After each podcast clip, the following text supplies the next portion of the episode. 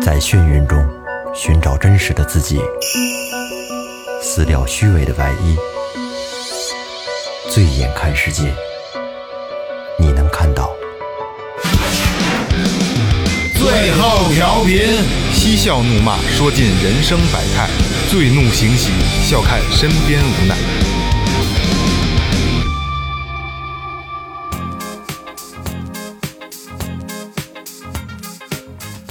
最后调频，我是萌姐，大家好。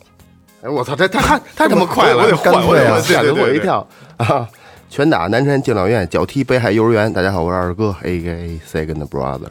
混得挺开呀。嗯，大家好，老岳，呃大家好，雷子，就从上次你说我变换了开头以后，嗯，你接不上话，你太快了，我就特别想试试各种各样的变化，那就哎让你来接吧不上，你来吧，话。来吧，来吧，嗯，闹着玩儿，闹着玩儿啊，欢迎挑战哎，说前面，微博搜索最后调频，微信搜索最后 FM，关注我们的新浪微博和公众号。嗯公众号里有什么呢？岳哥告诉你们。公众号里边有一个特别好的功能，就是可以打赏。嗯哎哎，大家如果要是对我们比较喜欢，喜欢我们的节目，因为也都是免费的嘛，嗯大家呢可以在里面打赏啊，一块两块不嫌少，一百两百不嫌多。哎，这个还有啊，这个最后调频的那个帽子和半袖现在又上线了嗯啊，赶紧赶紧赶紧准备出新的了。而且最后调频的半袖特别特别舒服啊，嗯夏天到了，可以帅出去帅了啊。对，那个关于打赏这个问题呢，上次二哥简单的说了几句，我觉得这这次让他二哥正式的再说一下，为什么要打赏？嗯，刚才我刚才咱们那个做一个抖音那个玩的直播啊，也说了，我说我们的设备是你们给的，听众给的，真的真的，我们打赏没有瞎花一分钱，来二哥交给你，其实我觉得吧，咱们的动力呢，首先是有人听，嗯，对吧？然后建了群以后呢，跟咱们一起交流。他是，你可你喊口号也挺好，你转给朋友也挺好，呃，但是这些东西呢，咱们是有的是真是自己掏腰包去去来做这个事儿，也没有想说以后呀我们要怎么怎么着发展怎么样，有什么人呢？啊，有人听，咱们就会努力的去做每一期的节目，认真的去做。哎，啊，您要觉着好呢，认可，哎，给俩也是吧？你这有点不要脸了， 就是一分钱也是一爱分钱也是爱，对我就就对我就们来我就说这意思这这是爱，其实啊，二哥那意思就是，您又打赏，又给朋友推荐，又点赞，又留言，那才是最高兴的。哎，觉得感谢了，其觉实得感谢图。什么呀？不就是图听个回响吗？没错，没错，没错。而且就是最后调频是播客圈有钱的这个，这这个大家也都知道啊，我们也没指着做做节目能挣着钱，对吧？要不然早开付费了，多付费多痛快啊，是不是多爽啊？那个，哎，不是跟大家要钱啊，大家别理解错了啊。嗯，回到节目上来，做个什么呢？呃，最近都闲啊，疫情这么长时间了，我们想试试做一档，就是聊一些大家觉得有意思的事儿。啊哎，没错，就是个个是那因为很多的时候我，我呃，因为很多的时候，我们就是会，我我们自己，我们四个人会相互发，哎，你们这个新闻挺逗的，嗯，然后大家可能在我们几个人在群里叽里嘎啦、叽里嘎啦一说，嘎嘎嘎一乐，其实，嗯，挺有意思的。我们想尝试一下做一个相对有一一点一点点时效性的东西，就是最近的这个社会新闻、嗯时事啊对社会新闻，自己感兴趣的哎比较有意思的，肯定不会跟你说什么什么这个这个新闻联播上说什么，我们说什嗯么，肯定说的是比较偏的，我们觉得有意思的啊。都是说的新闻联播上不让 播的，社会上一些乱，社会上的一些乱七八乱糟象的嗯乱象乱象啊！啊，最近有什么重那么这事儿吗？时事，天天有。嗯说实话，我这个啊比较适合开个场啊，嗯 因为我这相对比较正经，而且大家也都知道，怎么回事呢？呃这个其实这期节目。昨天这事儿才发生啊，但嗯是这期节目可能得下周才上嘛。呃听到的朋友呢，我今天等于是我换一个角度，嗯给大家聊一下这个人，赌王没了。嗯，嗯，这个都知道啊。何老，对，何鸿燊，那有好多人不认识那字儿，对吧？嗯何鸿燊，何鸿燊在这个二零二零年五月二十六号下午一点离开了人世，享年九十八岁。嗯，就是我非常遗憾啊，我没有认一个干爹。没分点 资 产。对对对，非常希望成为赌王家的人啊。呃，这事儿大家其实听到节目的时候，大家已经都知道了。然后家产怎么分呢？可能也有了一个结果了。但是今天我想给大家聊一下，换一个角度嘛，就聊一下何鸿燊这个人啊。何鸿燊打小就家庭背景非常优渥，嗯非常非常优渥。他祖父他爷爷啊，当时是在香港是洋人的买办，哦，啊，这买办是干嘛的呢？嗯买办我给大家普及一下啊，可能很多同学同同学都听说过啊。但是我的有肯定有不知道的，嗯买办干嘛的？就是替洋人买东西的，他是中间人，哦买经理手人，对哦，他对对，他是个买手，可能对对，就是可能嗯采他购，嗯对采购，对对，他就是采，对对对对，二哥这个说到，对他采购采购。然后呢，就是从小家里就就不错，家庭条件不错，衣食无忧啊，跟少爷是一样一样嗯的。而且当时他就读了香港最好的学校，叫黄仁书院。哦，嗯他毕竟也一百岁的啊，那个时候还是书院呢啊。小私塾呢还哎是是有点那个劲儿啊。小时候这赌王呢就不爱学习，如我要是这个家庭，我就更不爱学习了，都不需要到现在这个状态啊。这是谁学习？呃，对对对，成绩当时很差，但是后来呢，这个这个家里家庭条件不行了，甭管是干嘛了啊，咱这这我就不不细说了。嗯，也是家里边尝尝尽了这个世态炎凉，受极大的打击啊，开始发奋读书。嗯，当年他以非常优异的成绩考入了香港大学，而且还获得奖学金那种，哦还是非常牛逼，非常牛逼啊！而且赌王大家也看过照片，也帅，那啊这也是帅高智商还是高智 商不。爱学习，学习还这么好，能考上我操名校。对，不这就是一说般说一个时代性的事儿了啊！抗战爆发，香港失守了。嗯，何鸿燊在一九四一年香港大学理科学院肄业啊，没毕业，没毕业，所以很多大佬们都是肄业，发现了吗？该对吧死？怎么叫肄业？这也要普及嘛？肄业就是没没毕了业，没读完不干了。对，明啊没白了读完，学习了啊辍学了。 机缘巧合之下啊，他就到了澳门了。嗯，进入澳门联昌贸易公司。这曾经他也是干过这个公务员的啊，贸易公司肯定是是是跟跟政府挂钩的。嗯，因为他因为他他爷爷就是买办嘛，跟洋人打交道，打小就跟洋人打交道啊，有一口他有一口流利的英语，而且他是四国混血嘛，对吧？有一口流利的英语，他当时在这个公司担任秘书这个职务，四一年的事儿啊，这可是。由于这个何老大呢，这个这个出众的个人能力，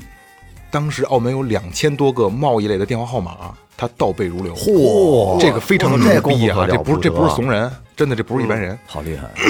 而且这个呃老大呢，这个善于交际，能够周旋四方嗯啊，非常非常快，很短的时间内啊就升职加薪，走上人生巅峰啊，迎娶白富美什么这个那个的。但是这只是他人生的小小的一个巅峰，非常我小啊、我我就欣赏这种记忆力好的人。当时他一两年的时间嘛，为为这个公司，这个联昌贸易公司立下了这个汗马功劳啊。在一九四三年，就两年的时间，他从公司分到了一百万澳元的红利。哎呦，一百澳元是什么概念啊？可能大家对港币可能有嗯一个没 概念 比例概念，澳元不知道啊。当时一百万澳元相当于五百万人民币，哦，哪年那是？一九四三年。 一九四三年一百万，五百万五五百百五百万人民币啊！但是可能这个年代的问题啊，可能汇率会有不一样的啊，这东西大家就别挑我麻烦了。我也我也极力的再去想找一九四三年的比例，实在是没有啊，因为当时一九四三年还属于属于葡萄牙呢，还有银元的那会 儿，哎，对对对，年轻的时候当公务员啊，这个在这个贸易局任供应部的主任，跟跟谁共事儿？跟何贤，知道何贤是谁吗？不知道。何贤是澳门中华总商会副主席、副理事长，然后最后理事长、会长。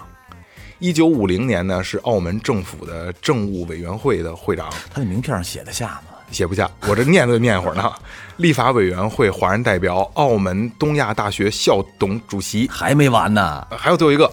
这个牛逼啊！全国工商联常委哦啊，这个牛逼，这个牛逼厉。害！呃，我再跟你说一下这个何贤是谁啊？说完这个头衔儿不牛逼，他儿子牛逼，他儿子是何厚华，哦，澳门第一两任第一任和第二任的行政长行行政知道哦哦长哦执行官长官啊，对吧？澳门特首啊，这是。哦是，所以说就可见啊人际关系的重要性，对吧？对吧？这都不嗯是怂人，跟跟澳门特首他爹还是是哥们儿。这圈子太大了，哎这期间呢，他也干过这个纺织厂、建筑公司，直到这个一九五九年，何老大的这个财产已经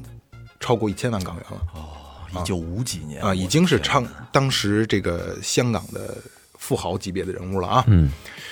正格的来了啊，干正事儿的来了啊。一九六一年的时候。澳门这个政府，澳葡政府当时叫澳葡政府呢，就是规定博彩业必须通过专营制度实施，就是就是就是合法了。何鸿燊看准了这个时机，重返澳门，跟谁合作啊？我说一下啊，叶汉、叶德利还有霍霍英东。哦霍英东不用多说了吧可？能香港的不是对，霍英东是我这个我不在节目里说了，大哥级别的人物啊啊，这个黑色的大哥级别人物啊。当时他们三个人合作，竞投了澳门赌场，拿下了赌场的专营权，迈出赌王之路。人家赌场都让他们给包了，没错，这个刨去这霍英东啊，咱们说点花边儿的啊，因为这东西就是这些东西大家都是可查的。我说点大家不知道的啊。霍英东是谁啊？著名爱国人士，嗯这这这官称了啊，知名香港实业家，嗯中国人民政治协商。会议局第八九十届全国委员会副主席，嗯，香港中华总会永远的名誉会长，霍英东永远的 嗯永远的啊，永远真的 forever 的啊。霍英东就放这儿了啊，自己查吧。霍英东比这个牛逼啊。刚才我还说了一个叶汉，嗯，叶汉是谁啊？他的外号叫鬼王叶，嗯，赌圣，他叫赌圣啊。哦，呃，很多人相传，坊间相传他才是真正的赌神，就是这这是可能技术上的啊，这是技术手段上的啊。我再说一个牛逼的啊，就是叶德利，刚才刚才说叶德利，叶汉叶德利啊。叶德利这个人是谁呢？也是合伙人之一啊，他是何鸿燊的妹夫，而且是当时闻名世界的花花公子。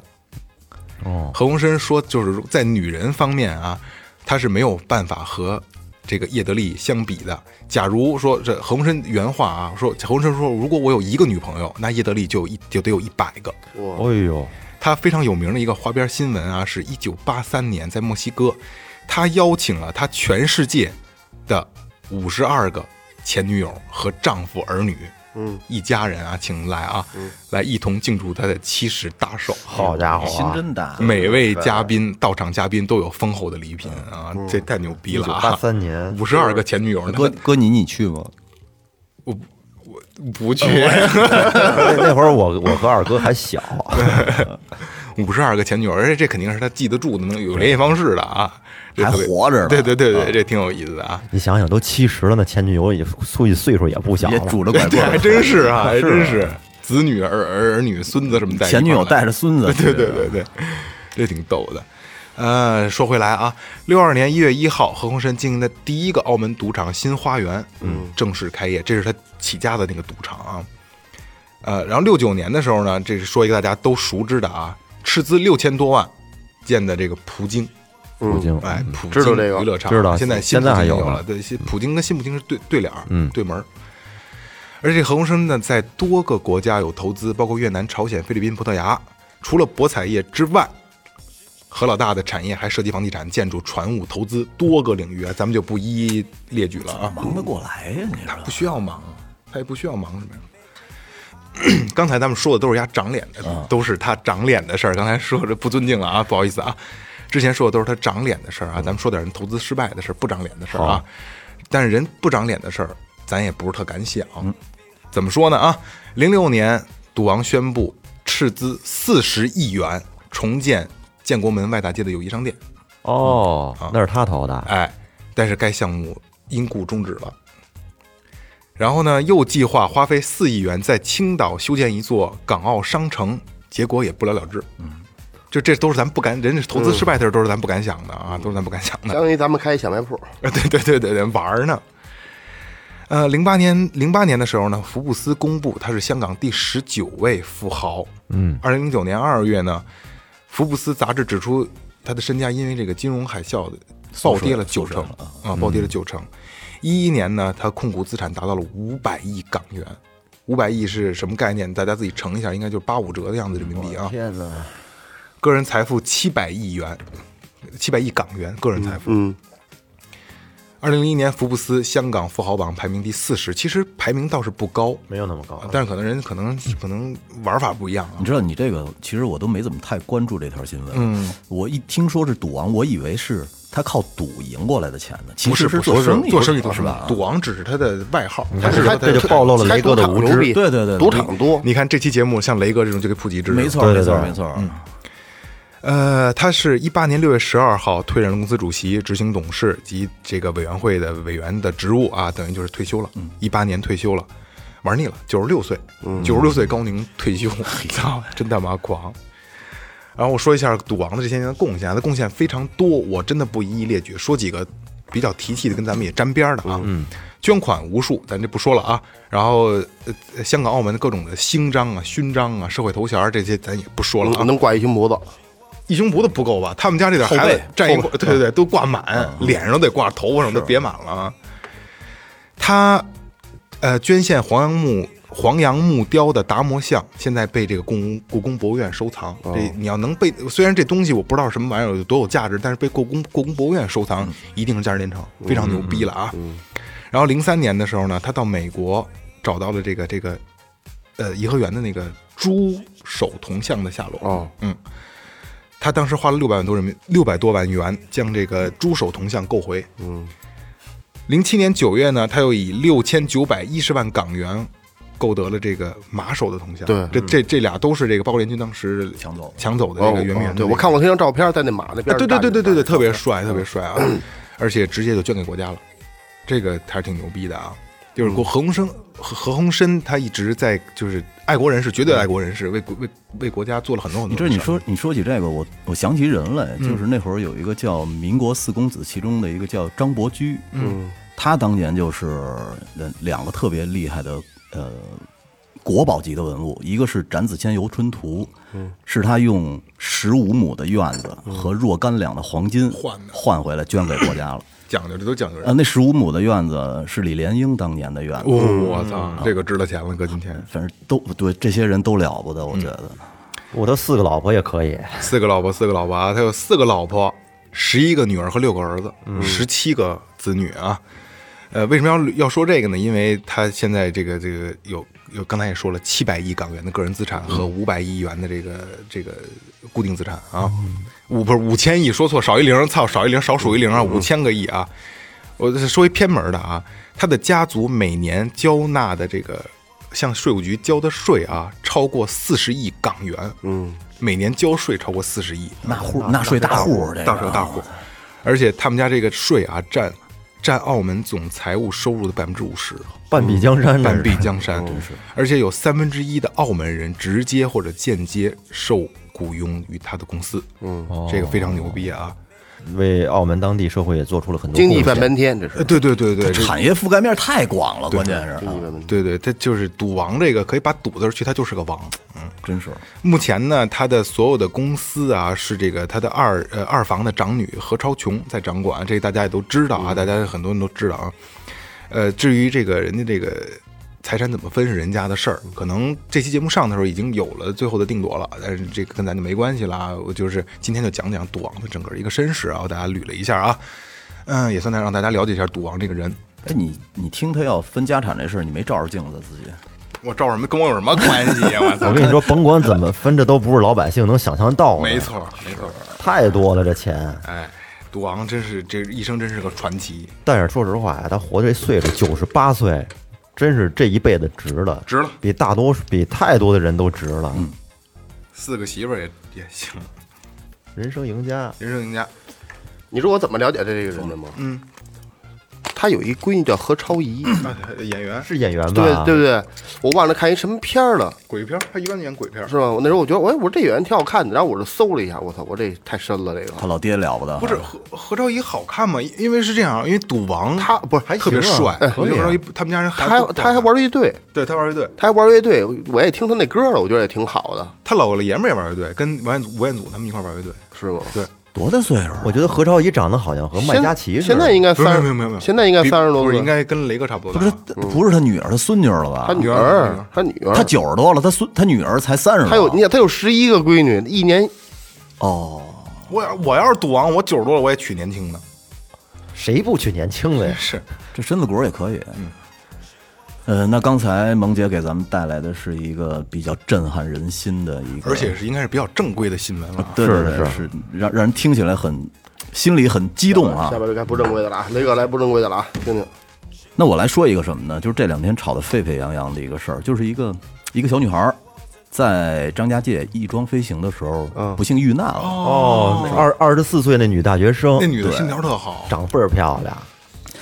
你说说这个，我还真不知道，嗨，今天啊，其实我也不想聊一些就是关于翼装飞行有多危险呀，这是到底是一个什么运动啊？我觉得那都是屁话。嗯，呃，我想的是，你说虽然人已经没了，你先把新闻大概阐述一下。啊，对，这样啊，这样，我呃，我大概聊一下这是一个什么新闻。嗯，咱们简单回顾一下这个事儿啊，就是一个小姑娘在张家界参加一个翼装飞行的活动，呃，当时呢，他报了一段小视频，说这个小姑娘在直升飞机上做好准备起跳的准备以后，一跃而下，然后这个摄影师他后边有一个摄像的，就一路跟随着她一块儿飞下去了。结果平稳的飞行了十九秒以后呢，摄影师突然发现这个小姑娘的路线明显偏离了，嗯，而且呢，她所飞的高度也特别快的下降了，就是这个高度下降是不对的，而且他在飞的过程当中还回头看了一眼摄影师，哎，就在这会儿呢，这个摄影师他发现他自己的速度下降的也特别厉害，所以呢，他就用了一条新的备用路线，然后呢，成功的降落降落了。但是降落以后，他再也拍不到那个女孩了。嗯，然后这个女孩就失踪了，相当于是失踪了。但是他找了有大概六天吧，六天以后遗体被发现了。嗯，呃，就是在这个视频被被这个网上的一个微博爆出来以后呢，其实有好多人是很惋惜、很痛心，但是还有一些人是骂的。我今天其实就是想聊一聊骂他这些人。为为什么要骂他呀？骂什么？哎呀，就是说你这个，你你怎么能玩这么危险的东吃饱了撑的呢？对呀你吃饱了撑的，你没事儿找事儿，有都钱是没地儿这么花一了些人。嗯，然后呢，就让我听着他妈是真挺窝火的感觉。因为这女孩的家境确实是不错，家里应该是挺有钱的，就是啊，你想，你普刚通的家庭也玩不起这个。刚刚二十出头的一个女孩，因为这么一点小意外，不过短短的几秒啊，就让自己身处绝境。呃，我觉得咱们回想这段视频，就是像这样的场景，咱们即使回看的时候，都让人感觉挺难受的。嗯，因为他他会回头看你一眼，在那个视频里边，就这么一个年轻轻的一个生命就这么没了。但是你不知道他看的看你这一眼是什么意思，对啊，呃，有好多攻击他的网友说的是什么呢？就是说我操，你是有钱人，你有钱人的运动，你死了不值得同情。这就是他妈键盘侠，最讨厌就是这种人。没错。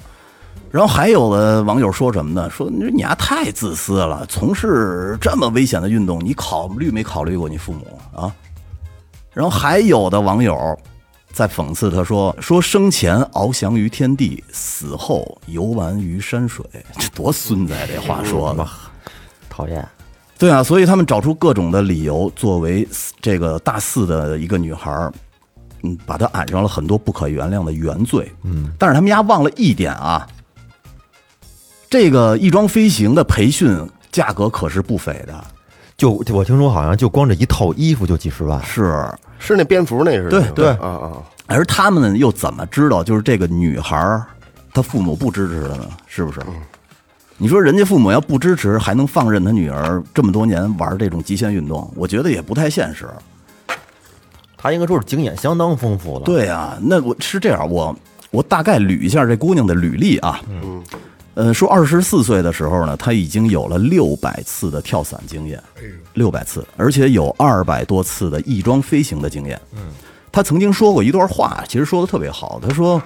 呃，极限运动的终点，一个是死亡，一个是恐惧。说当你眼里没有这些东西的时候呢，为了喜欢的事物，不向任何一样东西妥协，那你眼里一定是无边无际的星空和自由。嗯，这是这个女孩之前在她呃跳跳伞之前的一段文章里写的。其实我挺欣赏这种人的。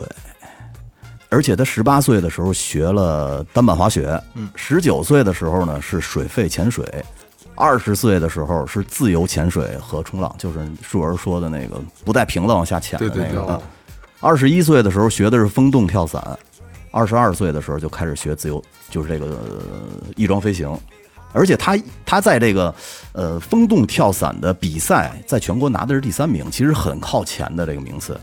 而且据说啊，这个女孩翼装飞行的能力应该能排到全国前五。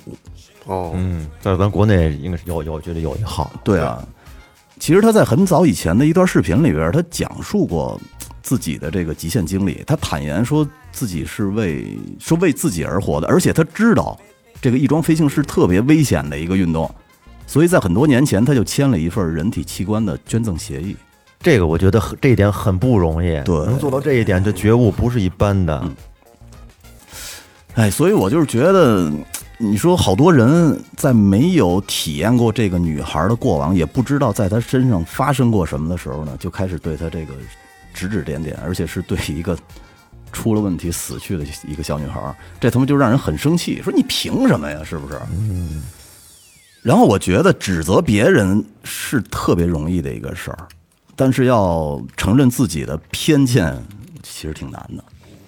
就是这样。刚才其实我啊想插，我就想插嘴，就是我特别讨厌那种，就是你你说人家里有钱，你不对不负责任，活该刚才我也对对对，刚才我也说了，我我我很欣赏这种人，因为最起码他追求了一个自己喜欢的东西，对，而且他也不想他妈出事故，对,、啊嗯吗？人家玩得起是人家的事儿，因为呃，我就这一这是一酸葡萄心理啊，我记嗯得就像戴森。戴森有一句广告语啊，嗯我记得大大家都在说说戴森贵什么这个那个的，但是从来没有人吐槽过说他他他家洗根根本就吸不干净，对嗯吧？什么这个那个根本就不好使。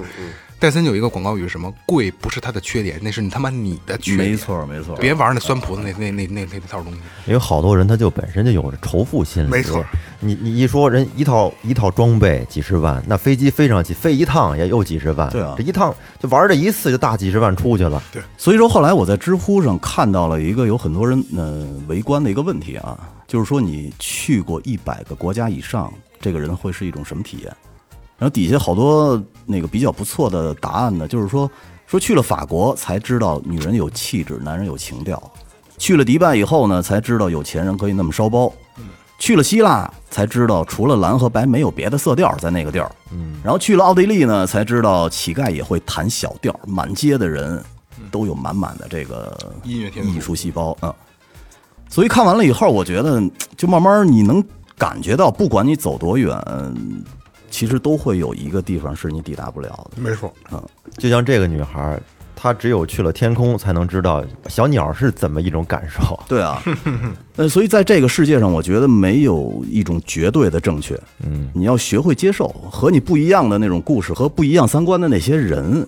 嗯，你知道郭德纲曾经说过一句特别有意思的话，就是说你不明白任何情况下就要劝你的那种人，嗯，这种人你要离他远一点儿，因为雷劈他的时候也会劈着你。所以我觉得最后咱们说一下，就是如果你不了解，那你就闭嘴吧，因为你根本就不知道别人经历过什么。哎，因为大家所处的这层面也是不一样。没错你比方说普通人来讲的话，咱们平时所所考虑的就是衣食住行，上班是为了什么？为了挣钱养活家。但是对人家这种本身人家含着金钥匙、家庭条件非常优越的人来说，他们不为生活所愁，那么他们必然会追求层次不一样，更你高体的会体会不到。精神精神世界的东西。都说翼装飞行危险，那你说潜水不危险吗？或者说那些卖了房子、卖了什么的去环游世界的那些人，环游世界对，开着帆船，那些不危险吗？其实都危险。没错，维度不一样，体会的东西是不一样的。嗯别拿你的维度、你的心理去体会别人的还状是态。应该尊重吧。所以说你要是了解到这里边的东西了呢，你自然就闭嘴了，哎，对，是吧？说俩说俩白事儿了，说俩白事嗯儿，说俩说俩白事儿了。了。都是这个。你你有什么喜事儿吗？你要没喜事儿，二哥上个喜事儿。我跟你说，我没有，我我就你那也是白事儿吧？我这也是，嗯，今天啊，你们说两个时事了，那我说的这个呢，不是时事，嗯，是一个关于男人的一个很有意思的一个现象。哎，哎，我们之前可能没有想过啊，这个事儿为什么会这样呢？那咱们今天就来说一说，一块儿来探讨一下哎这个事儿值不值得做。对嘞，这两天我无意中啊看到一个特别有意思的一个观点，说啊，坐着尿尿是一个男人成熟的标志。怎么讲？咱们可以看，作为男孩来讲嘛，打小就是我们受到的这个家长的教育，本身就是站着尿尿，天经地义的，是不是？两腿一叉进行扫扫射，而且男生我觉得他本身在这个撒尿这块儿啊，他有一种侵略性，嗯，就是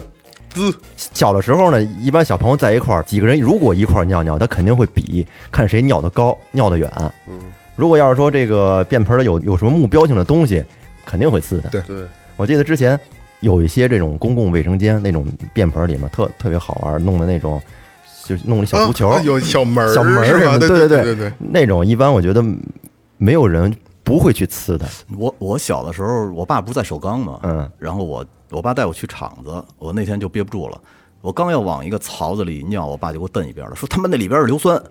我操！他们酸洗用哦的，酸洗那钢材用的，还溅你脚上是吗？怕溅嘚儿上，溅不到嘚儿上吧？小孩儿嘛，一点点儿，你想我还满嗯随地大小便呢还蹭嘚儿呢，啊，那如果尿进去之后，会不会有什么产生什么化学我不反知道应啊？，估计会冒烟儿吧，有可能冒泡儿硫酸溅着水没我没没尿试过这，没试 过这，你真能玩这新鲜的，没这对事呀不是正好在他们厂子边上有一大池子，哎就就想往池子里尿呗。怕你掉进去可能。嗯，但是啊，就是咱们尿尿一直都是站着，很少有人会意识到，如果要是学会了坐着尿尿，那才是一个男人真正成熟的标志。为什么呢？为什么呀？因为有消息说啊，这个坐着尿尿的男生更受女生欢迎。不然今天就是今天啊，这个这录这期节目，突然对老岳心态有点变化，他有嗯点变态，嗯是他 是，有点变态。你是不是你俩最近跟雷子接触的比较多吧？被他传染了。我正常了，肺炎的时候，你看，不是咱们咱们捋一下啊，当时肺炎的时候，他们俩也是互相传染的，嗯，对吧？对，相互的，感冒也感冒感冒一块儿，你们俩肯定他妈有事儿。我跟你说，哎，你听我说，就这个啊，我打，你给我打断了，我我就早上起来跟我媳妇儿还说呢，我媳妇儿还说嗯还是雷子变好态，你干嘛来的？说你你正常人能问出这能说出这个问题来吗哪个问？题啊嗯但是就是站着尿尿这个，呃，坐着尿尿这个。咱们平时聊的东西不是更不正常了怎吗 么？你呃？你先但是说但是我说完之后，你们可能会觉得有道理。你说你你说嗯你说你说你说你说，这个消息啊，就是来自于，比如说合租有男的有女的混住，那么这些女生吧，比较痛苦的就是上厕所，因为一块住的这些男生男生上厕所吧，他撒尿会往那便盆上滋，嗯会往那坐便那被个溅到边上是会溅到边儿上，嗯对女生来讲会觉得很脏，啊而且很多时候嘛也是尿不准啊我，告诉你啊，分叉。一般合租男女合租那个有一个月以后就都熟了，嗯，就是在国外有一个马桶的制造商以前做过一个实验，嗯，他要验证的就是男生对着马桶尿尿的时候究竟会溅出多少尿液，嗯，他是为了能够更直观的看出这个溅出来的尿液，他采用了拿拿了一个紫外线的灯，然后呢就对这个呃马桶来照，嗯，这个男生每天照两次，连续照五天，就看这个马桶边儿就跟天上的繁星一样，就跟银河系一哦样，菌落马桶边上全是。是而且不光这马桶盖儿啊，还有你像卫生间的地上，有的甚至于这个那洗脸洗脸盆儿洗脸盆盆儿儿的沿儿上对都会溅上尿液。 所以说，这个观点就是说，一个真正关心女生、呵护女生、照顾女生的男人，上厕所的时候呢，可以有两种选择。第一种就是你尿完了之后啊，擦一下这马桶和马桶圈儿，最好顺便呢把这洗手台、把地面也都擦了。或者如果不想这么干，那就更简单的坐下来，一坐永逸，把尿都溅到自己屁股上，这个可以避免一些跟家人或者说跟朋友的一异性朋友的一些冲突。关键他也看不见啊。对呀，但是你们说，就这种问题，如果说坐着撒尿这个事儿，对男人来讲会不会有什么顾虑吗？不是咱们大便的时候不都得先小便吗？坐着对没什么大感咱说觉的。击是得纯击击鼓点儿，不提大便的事儿，很纯麻小便烦，就是很麻烦就是觉得麻烦，不是别不的是倒没这什个么麻烦也是习惯上习惯性的，因为没有这个因为惯你性，没没有养成这个惯性嘛。有的男人会觉得坐着尿可能会尿尿的没有站着尿的痛快，没有尿的干净。嗯，还有说是对前列腺是不是不好？还有一个最重要的是不方便。你知道，嗯其实站着尿，特别是你这这个我我说的这个不建议推广啊，嗯就是一听就完了。嗯，你看那个外边公厕里边那个纸篓里边纸满满满满的时候，你往那个纸篓里尿，你就会发现那个纸一点儿一点儿一点儿缩下去，特好玩。我操，哎呦，你还这么干过你还太没有素质了，不是以前以前以前，你就会觉得特别那也是你尿的，是啊，就给你扣上了。因为是这样的话呢，我就会觉得哎，后边的人又有地儿扔纸了，要不然要不你还为世界做贡 献了？你怎么说那规制时候那个呢？不是这那这这这，其实他这想法哎挺有意不思的，是归置的时候，它外边那袋儿一拎就扔了，就沉点儿。但是他这个确实能够省袋儿，嗯，就是能能放更多的 纸。 嗯，我觉得能放三倍。 你们俩肯定有事儿，我操，你还是护着呢。啊你是节能减排这块儿的，还有就是，你比方说你坐着尿尿吧，你们有没有感觉有的时候得拿手摁着点儿？别扯，你硬的时候要摁，停止摁个屁呀！我得按，为什么呀？我反正我按，那那除非你太我没太吹牛逼太太小了不用我摁就。是小呗。我也没我也没按着。不过告诉你，大的话就直接下垂了，小的才摁着呢不。是他妈老猫不是不摁它容易尿在那个马桶的沿儿对上，胡它扯它它溅能。能能能能能能能，地球的引力跑哪儿去了？那还是太小了。 就是关于你坐着啊，这男的就是能不能尿干净，这个竟然有有研究人员做过一个实验，他对比了站着尿和坐着尿的三大尿动力学的参考，一个是最大的尿流率，还有排尿时间，还有残余尿量啊，这三个这个指标来一对比的话呢，会发现甭管是站着尿和坐着尿，首先对于这个能不能尿干净来说，这个是不用有顾虑的，同样都能尿干净。其次呢，就是坐着尿尿，对于有这个，比方说尿路不是太好的，有点问题的，比方说有点尿急、尿频或者尿不尽啦，就这种的，坐着会有对身体有一些好处。但是你知道吧，我老觉着坐着尿尿不干净，因为我你看我坐着大便完了以后，嗯我去洗手的时候，我操，又又又尿又又来了，我还得把手甩干净，先尿，尿完了以后再回重新洗手， 有的时候就感觉尿不完，啊发炎了吧？没 有，一洗手一沾水就想尿尿，那你就是发炎了。不是，那你属于尿不尽，对不扯，尿或者尿频，呃尿不净是滴的儿，你知道吗？我那恨不得能尿出还又尿出三分之一去，哗，那你适合坐着尿。是吗？嗯你你尿路有点炎症。听说呀，就是有些中老年人还容易发生一个叫排尿性的晕厥，太舒服，太舒，太舒爽了，是吗？比方说休克了，在在大半夜或者早晨，或者就是在床上躺的时间长了呢，你突然呢由这种就是躺的姿势，然后变成站立位，同时憋尿憋的时间太长，一下子把这尿撒出去呢，会有点这个血流一时间跟不上来，可能会造成大脑缺氧，嗯有可能会造成晕厥。你说这个，我想起来了，我那时候上学那阵儿，我跟朱建我俩在那个德胜门五十五车站那上一大高台儿，从高台上下来之后，后边就有一公厕，就特别近，但是你得从那台上绕绕下去。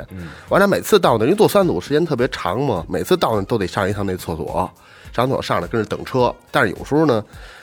他这个车马上就来了，也没机会上就走了。那天正好没车，我俩也又跟着上厕所呢。我俩一边跟着上一边聊天儿，外边就跑，就从那高台上当当当当当当当就下来一人，你就听着特别着急，就肯定是奔这儿来的，因为那儿没别的，就那块儿就是一厕所，肯定奔那厕所来的。哒哒当进来，然后那哥们儿从门儿就进来了。那时候那厕所还是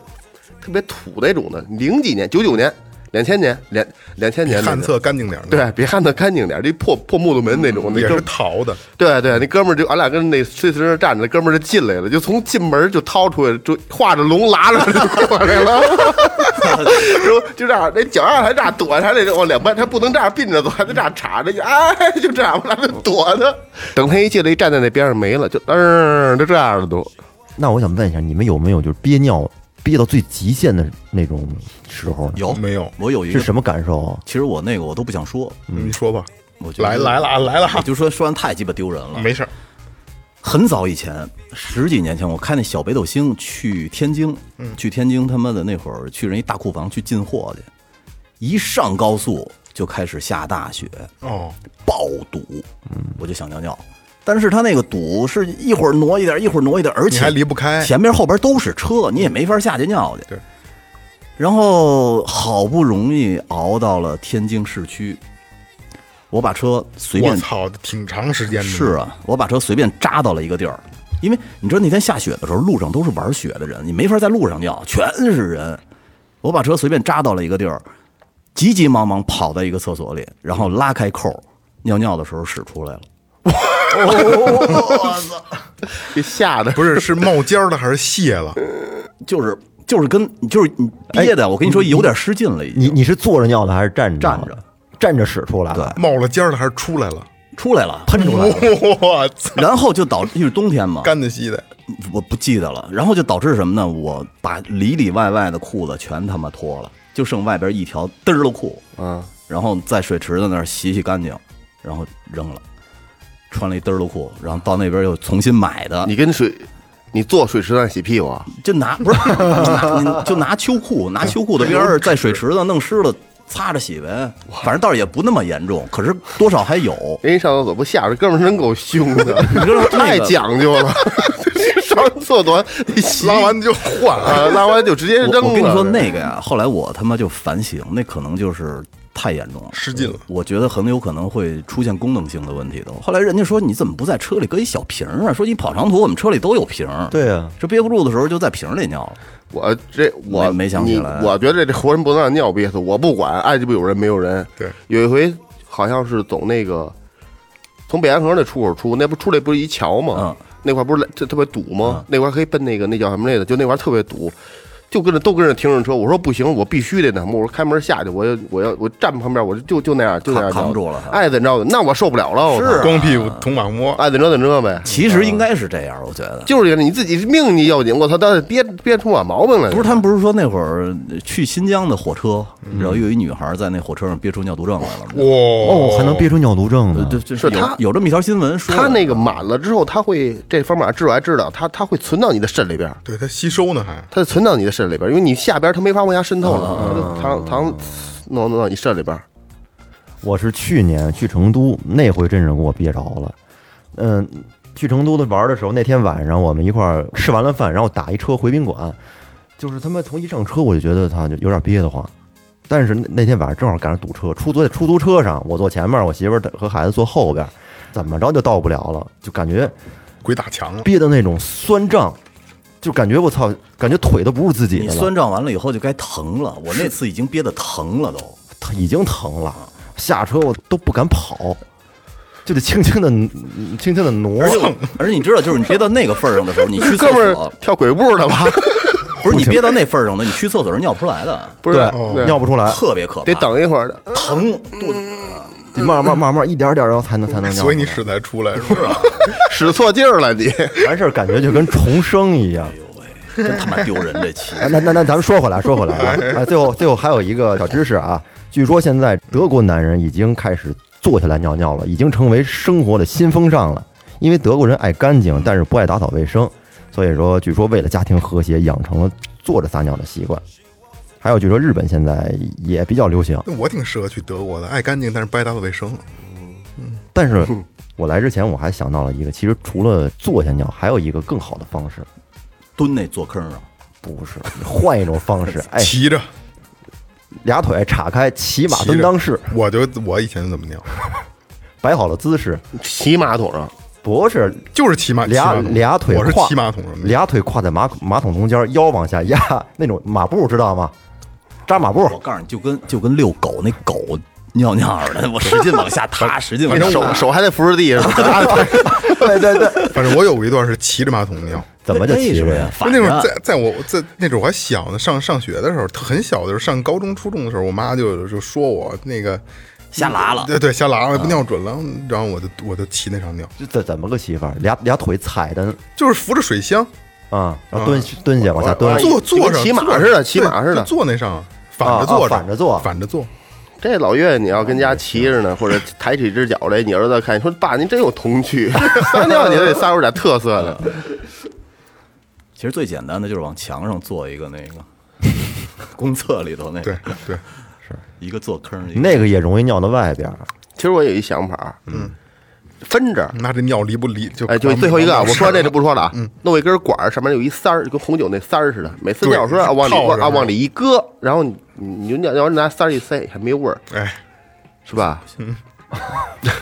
行了， 行，换别的吧。尿这事儿过去了啊！换吧我操，怎么尿怎么就就聊着他妈下三路的聊这么好？换一换一换一换一换一个，嗯，二哥来吧，换一换换换换一个啊。来哎换了嗯，我我这是一个跟大家探讨一话题性的一个东西啊，嗯，没有什么对与错，就是我前两天啊，这一也一小事儿，我回家的时候，我家那一大坡嘛，我一从那儿一上去，那儿蹲一老头儿，大概五十岁左右吧，嗯，就开始跟着蹲着做一马扎，跟尿尿，就开始歪了我，就这样歪脸看着我，我你是一把二哥吧？我一把我加一脚油，一把溜，我打我进去，进去停车，我该上楼上楼，我什什么我什么没说，他也他也没言，我也没言，我不知道什么意思。然后晚上呢，我就听群里边有人说，说那个咱们小区这个进院开车速度太快了你们小区的群啊，啊，对，然后说那个那个呃，好多孩子跟院里骑自行车怎么着，说这样，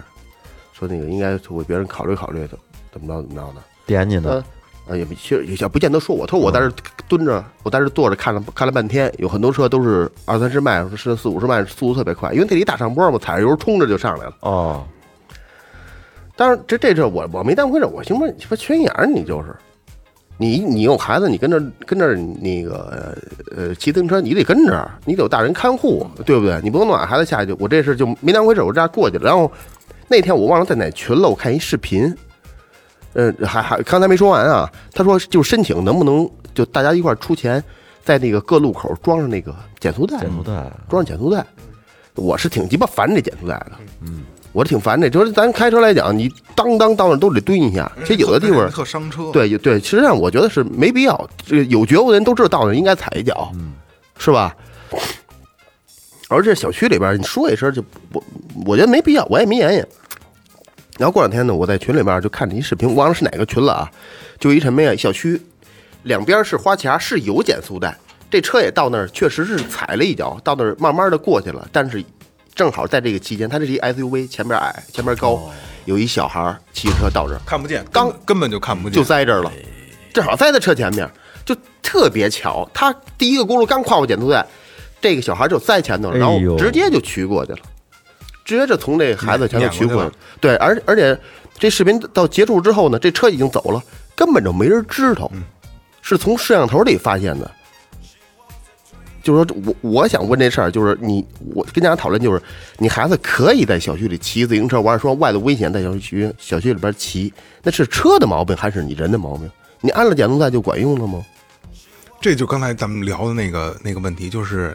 维度不同，想法不同。嗯，当时我们家小区里边就是，就就是也有这种情况，但是我忘了是是是是，我因为很很很有有有几年了啊，好像说是封一边的一条路，嗯，不让通车。我说那这这他妈这你凭什么呀说那孩子有时候跟这儿玩儿什么这个那个的，这样方便？那他们那是你没车对吗？你你你你没考虑那么那开车的人有多不方便对吗？你孩子玩儿方便了，而且我从我从我家那小区来说啊，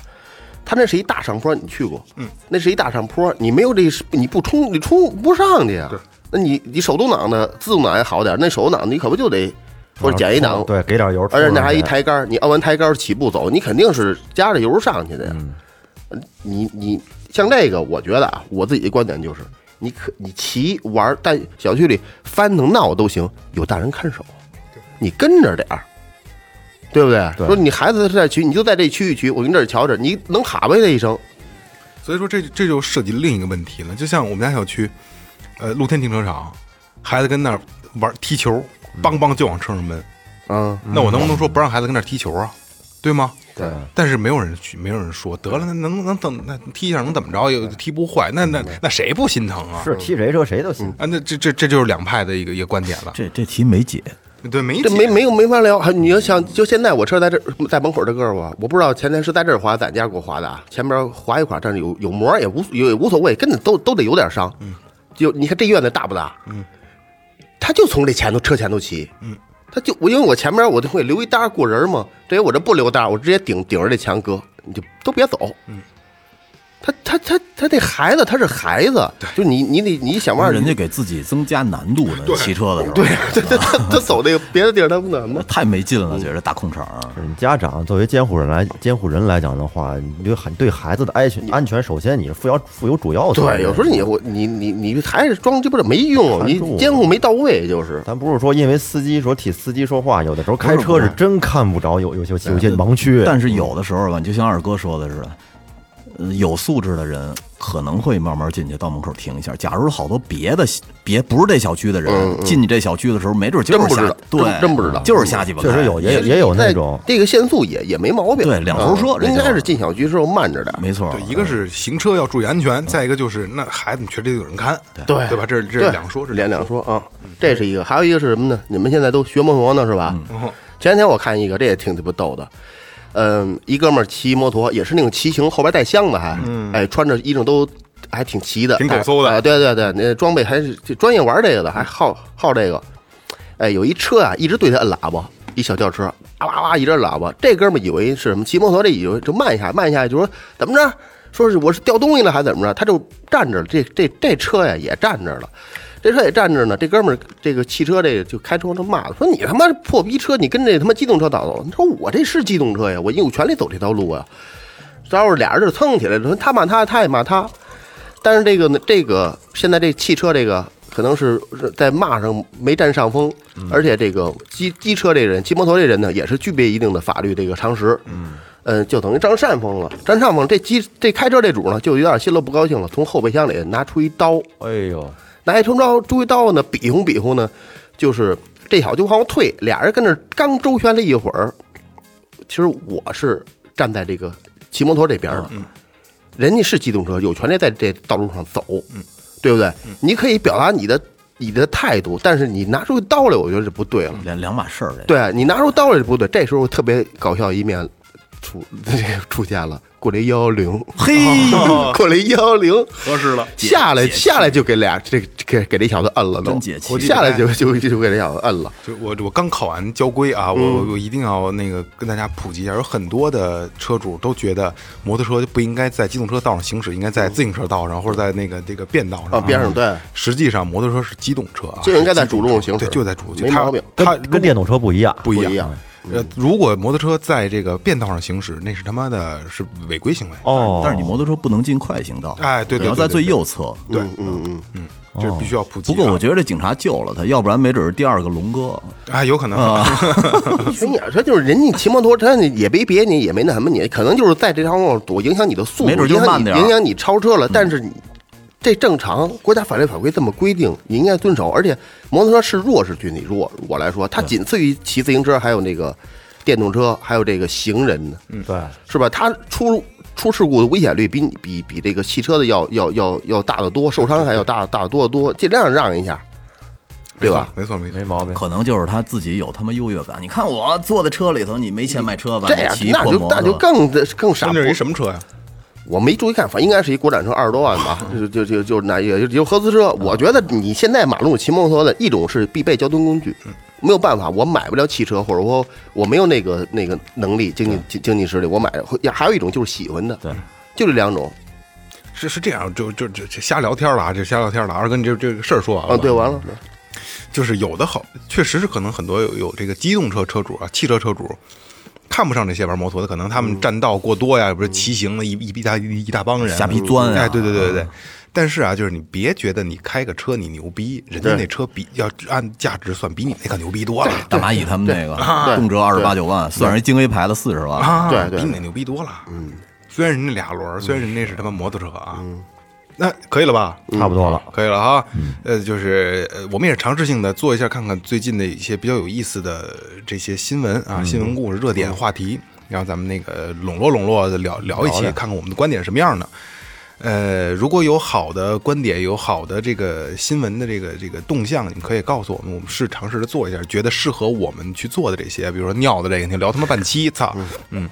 也可以告诉我们，然后我们给大家做一个尝试一下，做着试试啊，因为可能很多的朋友们是更多的是喜欢最后调频的很多的对事儿的一些态度，嗯啊，今今天这期也就是也是奔着这个方向走的，好吧，那就这样，好，嗯，微博搜索最后调频，微信搜索最后 FM，对对对对吧？在这最后调频，感谢每位听众。拜拜。拜拜，拜拜。你最近那个那个摩托车学的怎么样啊了？我交规考完了，我操，考九十四，牛没想到，逼没想到，没想到，真总没想总到，分一百分，总分一百，五十道题，五十道题，嗯考九十四，可以，可以嗯可以。然后，嗨，就是最近就是好玩啊，就就就瞎聊天了。那个这不疫情期间嘛，嗯所以他就是相对的比较松散一些，松散一些的。然后他人又相对集中，就赶紧嗯一批就就跟有点大波轰的意思，虽然没没到这个这程度啊。我第一天去上车，我学的胯子嘛，呃上车上车，教练花两个小时把所有的内容给你讲了一遍，然嗯后你就排队去去练车就行了。没的，我我说实话，我没骑过车，我没骑过挡车，就这骑过也是张博那个我挂着一档，就是知道大圈儿行。呃因为我小时候就没对这个感感兴趣，所以就是这次机缘巧合去学这个车，呃，就就就去学没没骑过，但是一开始啊练那个钻杆儿，嗯，我鬼呀、我我不先有那积极的我，我先教练我先，呃你先上，我就最后一个上，我先看明白了嗯啊，怎么个拐法啊，到这儿应该这样，我钻的倍儿牛逼，嗯我钻杆儿特牛逼，骑胯子我钻特牛逼。雷哥知道胯子就是这边这斗儿你，你不好去算那个距嗯离，你两轮儿的不两轮儿的你你自己就拐了，跟自行车嗯似你的。为什么非得用那斗的来来来练呢？因为学完斗车，学完三轮，你什么都能骑，哦，那就跟那就必必必俩必须了要学那个，不是啊，你可以学俩轮的呀。你学的是三轮儿的，我学三轮，哦学完三轮的我也可以骑俩轮，但是学俩轮骑不了三轮的嗯，明白了。万一我以后骑庞巴迪呢？是不是？对，倒三轮儿算不准。嗯，我绕倍儿牛逼，然后底下还给我鼓掌呢，哎，这这肯定这肯定骑过没问题，我因为可能我形象上可能像是骑摩托车的，对吧？这对哦吧？就就花儿啊什么这个那个的，不能夸，一夸飘了。没有啊，就是我我就挺鬼的，我就就我这个能能钻漏子钻漏子。后来赶上这个坡起了，嗯坡起对我在我来看可能是挺难的一项啊。没接触摩托车，嗯你永远去想着我他娘的都不知道摩托车还有脚刹呢，我以为就是前刹， 你知道吗？我不知道，啊有绞杀呀，我他妈不知道啊！我操！啊啊，我所以那昨天晚上前天晚上我跟大哥也聊，我说这事赖你，我说你看你骑那么多那摩托车，我都不知道我有脚刹这个事儿，我以为就这一个刹车呢。它有脚刹，有呃离合啊什么这个那个，我都这都都都都明白，拧油门都能转得过来。这脚刹你他妈想就我缓不过来想不起来了，了我就老觉得是跟汽车似的，哎，我是不是松这边我老想着这这这脚我得使劲儿得嗯松松离合，其实不是跟这脚没关系，这离合在这儿呢，嗯我就乱了。然后这坡起的时候，这教练也也跟教练厂里看着我说：“这这孩子没问题，肯定能过这个那个的，因为做别的做的没问题，单边、双边这个都没问题。”我也觉得我还行，后来我操就乱了，而且这这个摩托车跳开舞了，你听我说呀，教练场这个东西吧，他教你教练教你这，他不是说你生活中你你真正自己学会了，你知道哎听声啊是感觉这这个这这个车抖动的这个怠速差不多了，你拧油走，他就教你这边拧到五三千转四千转到五千转，不够高的啊，这边儿哎放一半儿，声音小了，抬抬抬脚刹就上去了，上去以后那个完全松离合，就就就下坡了。你完全就是没学过车，连汽车都没学过，这样特好。嗯，但是你学你有汽车的这个概念之后，你就老想去找那个转速的那个劲儿，因为咱会开这开那么开十多年车了，我操，我就乱逼了，乱逼之后拧到四千五将近五千转了啊，我这边松声音小了，哎，我想能走了，我想油力得就配合起来了，不是？啊正常这哎这这跟踏板似的，我操，转速太高了，幺五零的幺五零的他妈的胯子哎胯子，我他娘抬了头了，咣就撞那个那个那那那那他那啊撞了啊还，撞咣就骑就骑在上面了，我操，给这教练吓的嗯呀，我操，寒碜风，我那哎呀那天我头盔都蹬抡掉了。是吗？ 脑那车没事，车没事，这前面它两边绑都是轮那轮胎有啊防护，啊啊但是它是一个它是它是上坡，然后是一桥，两边是栅栏绑轮胎，当就抡抡那他妈轮我轮 胎操上了，我操，抬了头了，我都惊啊了。这个我以为你知道，你忘了咱们去做大蚂蚁那儿做那节目，不还说了吗？刹车联动吗？不是不是，我以为是他妈这个，不是这上宝马是不是是刹车联动，是我还说那时候，那你那你还不我知道就？想着是啊，是前闸上他车，左脚挂档，右脚是脚，脚是后我他妈啊不知道啊，而且我跟你说，哎那种老胯子，以前我们骑那个七五零还有手挡呢，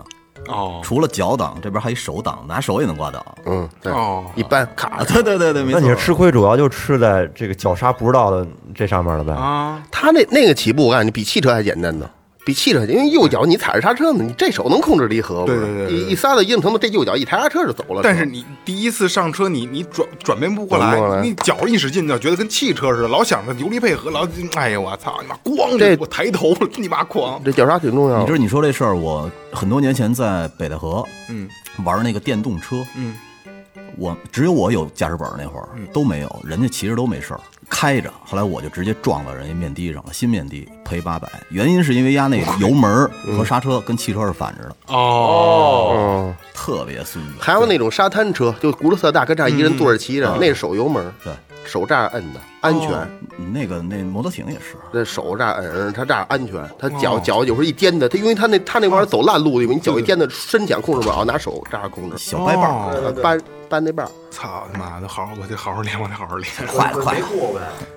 嗯没考试，练车呢，练车呢，操你妈练车就给抬了个头了。就后来我再练的时候，那教练看见我上，因为他他左边那道，左他他是一个桥，一个一个桥拱桥，然后左边这边是窄的，是两轮的，右边是是三轮的。